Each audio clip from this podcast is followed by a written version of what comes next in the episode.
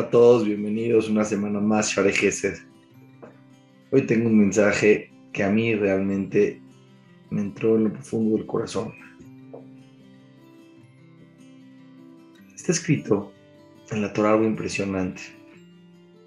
Yosef Atzadik, el hijo de Jacob vino, lo venden sus hermanos como esclavo a Egipto. Es esclavo, acaba en la cárcel, una historia impresionante y acaba convirtiéndose en el virrey de Egipto. Después de 22 años, llegan sus hermanos por comida. Y se da cuenta que tiene la oportunidad de reprocharlos. No voy a alargar en el tema. Mandó a traer a Binyamin. Binyamin era el hijo consentido de Jacob vino y estos hermanos pelearon por él, lucharon por él, les quería enseñar tanto se preocuparon por mi hermano, porque regrese con su papá, porque iba a sufrir mi papá. También conmigo se tenían que haber preocupado. ¿Por qué no se preocuparon por papá cuando me vendieron? Lo interesante de la historia, lo que más me impacta, es el momento en que Joseph Fatsadik los tiene presentes a todos los hermanos. Los tiene donde los quería. Y los hermanos están preocupados, peleando con Joseph para que no se quede Benjamín como esclavo. Yosef no se puede aguantar, no puede más. Quiere revelarles que él es Yosef.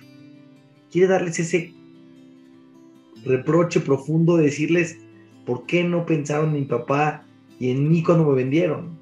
¿Pero qué? ¿Se aguanta? Le dice a todos los egipcios que están ahí, sálganse del cuarto, déjenme solos con ellos. Y después de que todos están están solos, no los va a avergonzar en frente de todos. Les dice los que tiene que decir. Les dice, yo soy Yosef. ¿Qué es impresionante? impresionante es la sabiduría escondida en esta acción de Yosef Atzadik. Muchas veces en la vida, y muchas veces, me refiero muchas veces, tenemos muchas ganas de decirle algo a nuestra pareja, a nuestros hijos, nuestros papás, nuestros empleados, a nuestros jefes. No nos aguantamos, tenemos ganas de reprocharlos, de reclamarles, de decirles. Pero ¿qué creen? No siempre es el momento. La gran sabiduría de Yosef Atzadik era 22 años, estoy esperando este momento, ya no puedo más. No, no, pero avergonzarlos en frente de los egipcios no es lo bonito. ¡Qué bonito, no bonito! Van a avergonzar mis hermanos. No es el momento, que se salgan todos.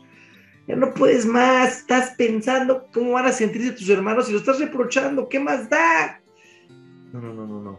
La gente piensa que cuando tiene la razón, cuando el otro se equivoca, puedes hacer lo que se te antoje, lo que se te pega de la gana. Pero ¿qué crees?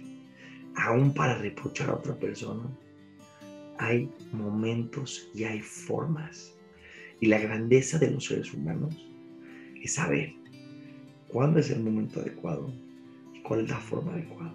El hecho de que tengas razón no te da permiso de comportarte de una manera corrupta con otra persona. Que tengas una semana maravillosa. Nos vemos la semana que entra. Shalom, me borja.